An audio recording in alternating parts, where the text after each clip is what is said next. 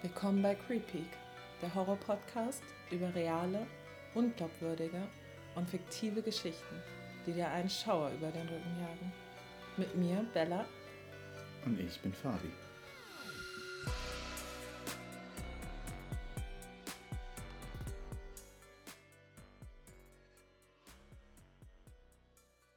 Bella? Ja. Was hältst du von Psychiatrien? Psychiatrien? Ja. Nicht viel. Musste ich mal drin arbeiten, war nicht so meins. Ich hoffe, ich muss da nicht rein. Nicht? Nee. Wieso? War unangenehm. Ich fühle mich da nicht so gesehen. Zu Hause? ja, zu Hause schon mal gar nicht. Aber ich glaube, es ist wie in vielen Bereichen, dass Menschen schnell abstumpfen. Und das war auch, als ich da gearbeitet habe, was, was mich echt ein bisschen schockiert hat. Und ich möchte halt nicht irgendwie an eine Pflegekraft geraten, die so abgestumpft ist und dann irgendwie schlecht über mich redet. Also da würde das Gedankenkarussell ja wieder losgehen, so nach dem Motto, wie reden die über mich? Also ich glaube, das ist auch echt hart für manche PatientInnen in Psychiatrien. Okay. Verständlich, verständlich. Aber Abstumpfen ist genau das, was diesem Patienten passiert ist. Es nennt sich das Beil. Wir sind 1997 in äh, Bamberg in einer oberfränkischen Stadt. Zählt, glaube ich, mittlerweile 82.000 Einwohner. Ähm, hat sieben Hügel, zwei Flüsse, wunderschöne Altstadt. Und in eben dieser Stadt lebt ein Ehepaar frisch vermählt, Friedrich und Martha Schmidt. Die zwei junges Glück, er Schmied, sie Hausfrau, erwarten ein Kind, sind eines Tages mit ihrem Auto unterwegs, fahren durch Bamberg, fahren ein bisschen raus ins Umland und überlegen sich, was für schöne Dinge sie an diesem Sommerabend machen könnten. Da fällt Friedrich ein, er könnte doch Martha mal den Wald zeigen, den Michaelsberger Wald in Bamberg. Gesagt, getan, am Abend packen sie eine Picknickdecke ein, setzen sich ins Auto und fahren los Richtung Wald. Im Radio laufen die üblichen Schlager. Ist jetzt nicht Friedrichs Metier, aber Martha liebt es und da er seine Frau liebt, hört er zu. Das Lied wird unterbrochen von einer Meldung, dass in Bamberg ein Patient aus einer Psychiatrie ausgebrochen ist und als höchst gefährlich gilt, weil er wegen paranoider Schizophrenie behandelt wird und schon zwei Leute auf dem Gewissen hat. Die zwei denken sich nichts dabei, weil ist ja noch früh am Abend und da, wo sie hinfahren, passiert ihnen nichts. Sie sind beide sehr optimistisch. Auf einem Waldweg tiefer in den Wald hinein denken sie sich, ja, vielleicht nur so fünf Minütchen fahren und dann ist eine Lichtung da. Da können wir uns dann gemütlich auf eine Decke setzen und den Abend zu zweit genießen. Plötzlich macht der Motor vom Auto ein ziemlich lautes, zischendes Geräusch. Die Benzinleuchte leuchtet auf und stotternd kommt das Auto zum Stehen. Martha ist ganz aufgeregt. Friedrich, hast du schon wieder vergessen zu tanken, bevor wir losgefahren sind? Ja. Aber keine Sorge, wir haben doch im Kofferraum einen Benzinkanister stehen. Die nächste Tankstelle ist auch nicht weit. Ich kenne mich aus. An der nächsten Gabelung nach links. Immer geradeaus und dann auf der rechten Seite, wenn man aus dem Wald rauskommt, ist eine Tankstelle. Ich gehe eben hin und hol was ab. Du kannst da bleiben, du musst nicht mit, das wäre zu weit für dich. Gerade mit unserem Kind, das du erwartest. Aber du musst mir versprechen, dass du die Türen zumachst und einfach nur wartest, bis ich wiederkomme. Martha ist nie wohl bei der ganzen Sache, weil ja, Wald im Sommer ist zwar schön, aber allein im Auto und mit einem Kind im Bauch, weiß nicht, würde ich auch nicht fühlen, tatsächlich.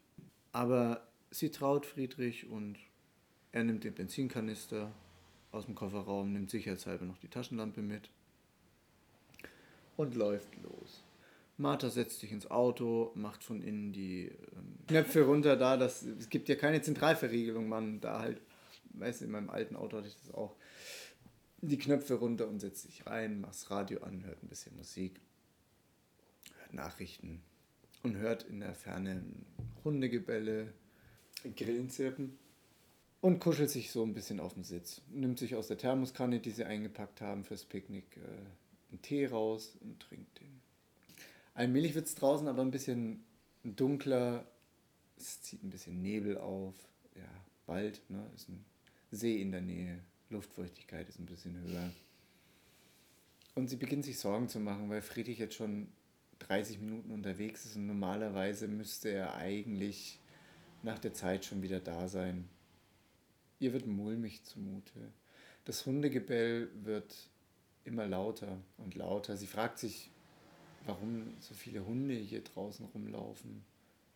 Voller Furcht kauert sie sich immer tiefer in ihren Beifahrersitz rein, überprüft nochmal, ob die Sicherungspins geschlossen sind und hört in einer gewissen Entfernung so ein dumpfes Tock. Nur einmal ist wie wenn etwas auf Stein aufschlägt. Langsam wird dieses ungute Gefühl, was sie hat, schon ein bisschen panisch, weil Friedrich ist immer noch nicht da. Sie rutscht immer weiter runter, kriegt schon fast in den Fußraum rein. Taschenlampe hat sie aus. Tee hat sie schon vergessen, der ist auch schon wieder abgekühlt. Merkt dann im Bauch so ein bisschen ungutes Gefühl, es zieht und der Kleine ist wohl wieder wach geworden und tritt ein bisschen. Das beruhigt sie. Sie legt die Hand auf den Bauch, atmet tief ein und denkt sich, wird alles gut werden.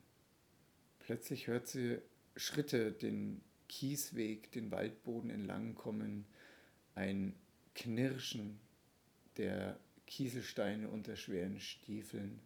Sie spürt nur ein Wackeln vom Auto, so als wäre etwas aufs Dach gefallen.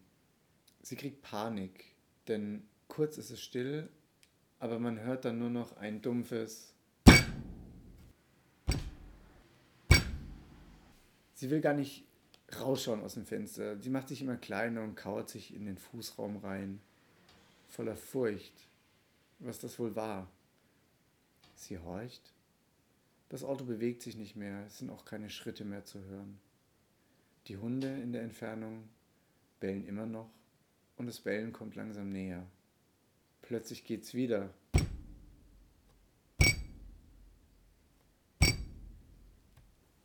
Sie will es nicht sehen, sie will es nicht hören. Sie hat einfach nur noch panische Angst. Sie zittert am ganzen Leib, schwitzt, die Hände sind kalt, schweißig und nass. Sie kriegt so weit in den Fußraum rein, wie sie kann, hält die Hände vor die Augen und betet einfach, dass das nur ein Traum ist. Sie ist eingeschlafen. Es ist ein Traum. Wenn sie aufwacht, sitzt Friedrich wieder neben ihr. Plötzlich ist das Hundegebellen ganz nah am Auto. Man hört mit einem Megafon eine Stimme, die ruft. Hände hoch, hier ist die Polizei. Bleiben Sie, wo Sie sind, lassen Sie alles fallen. Martha traut ihren Ohren nicht. Polizei? Warum? Sie schaut aus dem Fenster und tatsächlich stehen Polizisten hinter dem Auto. Fünf Stück, jeder davon mit einem Hund an der Leine. Sie leuchten in das Auto rein, deswegen fällt es ihr schwer zu sehen, was draußen noch so vonstatten geht. Sie weiß gar nicht, was los ist. Plötzlich hört sie die Stimme von dem Polizisten durchs Mikrofon sagen, ist da noch jemand im Auto? Wenn jemand im Auto ist, bitte aussteigen. Kommen Sie einfach raus, drehen Sie sich nach rechts und laufen Sie in Richtung von unseren Scheinwerfern mit den Händen nach oben. Martha ist nicht gut bei der Vorstellung, jetzt da rausgehen zu müssen, aber es sind ja Polizisten. Was kann da schon passieren? Sie macht den Verriegelungsknopf nach oben, öffnet die Tür, geht nach draußen. Und hätte sie getan, was der Polizist ihr gesagt hat, wäre ihr einiges erspart geblieben. Aber neugierig wie sie war, wollte sie wissen, ob sie sich das alles nur eingebildet hat mit diesem metallenen Klopfen. Sie dreht sich um, schaut auf das Dach. Auf dem Dach steht ein 35-jähriger Mann, lange blonde Haare, fettige Haare, mit einem weißen, blutbeschmierten Patientenhemd. In der rechten Hand hält er ein Beil, Blut tropft runter. Und in der linken Hand einen Kopf. Martha kann den Augen nicht trauen. Es ist der Kopf von Friedrich. Mir wird klar, was dieses metallene Klopfen auf dem Dach war. Das wär's. Okay, krass. Ja, also ich konnte mich sehr gut reinversetzen. War auch super spannend. Also, puh, mir ging schon ein bisschen an die Nieren, muss ich gestehen. Ja, oh, einfach diese Vorstellung mit diesem Kopf in der Hand, das hat mich gerade ein bisschen verstört. Muss ich erstmal wieder ankommen. Glaube ich. Hui. ja, es ist, es ist schwierig zu sagen, ob da eine wahre Begebenheit dahinter ist oder nicht. Ich könnte es mir schon vorstellen. Das klingt aber auch wie Stuff aus einem Horrorfilm. Ja, ich weiß nicht. Ich glaube, ich würde sagen, dass es so ein bisschen in die Kategorie Urban Legend reingeht. Okay. Und würde mich da jetzt auch einfach mal festlegen. Aber gut, nächste Woche erfahre ich es ja dann irgendwann, wenn wir die nächste Folge aufnehmen. Da wird es auf jeden Fall aufgelöst, ja. Ja, nee, war schon krass. Ja gut, ich habe in einem Klinikum selber schon mal gearbeitet. Ist nicht so, als ob da nicht schon mal jemand raus ist. War auch krass. Der wurde sogar, also als ich da gewesen bin und meinen Einsatz hatte, ist der geflüchtet, hat eine MFA verletzt beim Fluchtversuch, hat dann auch die Tür zerstört und ist weggerannt und wurde tatsächlich auch erschossen. Oder, nee, war, wurde er erschossen? Nee, ich will jetzt nichts sagen. Es kann auch sein, dass er sich umgebracht Nee, ich glaube, der hat sich umgebracht. Der ist ins Wasser gesprungen und hat sich umgebracht. Auf jeden Fall ist er gestorben. Verrückt. Und das war so krass, weil ich so den nächsten Tag zur Arbeit bin und dachte so, what the fuck ist mit der Tür passiert? Warum ist sie kaputt? Das hat mich schon so verstört. Okay, komm, geh jetzt erstmal rein, schaust auf Station, was los ist. Und dann habe hab ich das mitbekommen. War schon übel. Also seine Motivation war jetzt auch keine Fremdgefährdung, mhm. sondern dass er sich selber das Leben nehmen wollte. Aber es war schon heftig. Und die MFA, die hat lange zu kämpfen gehabt damit. Das glaube ich.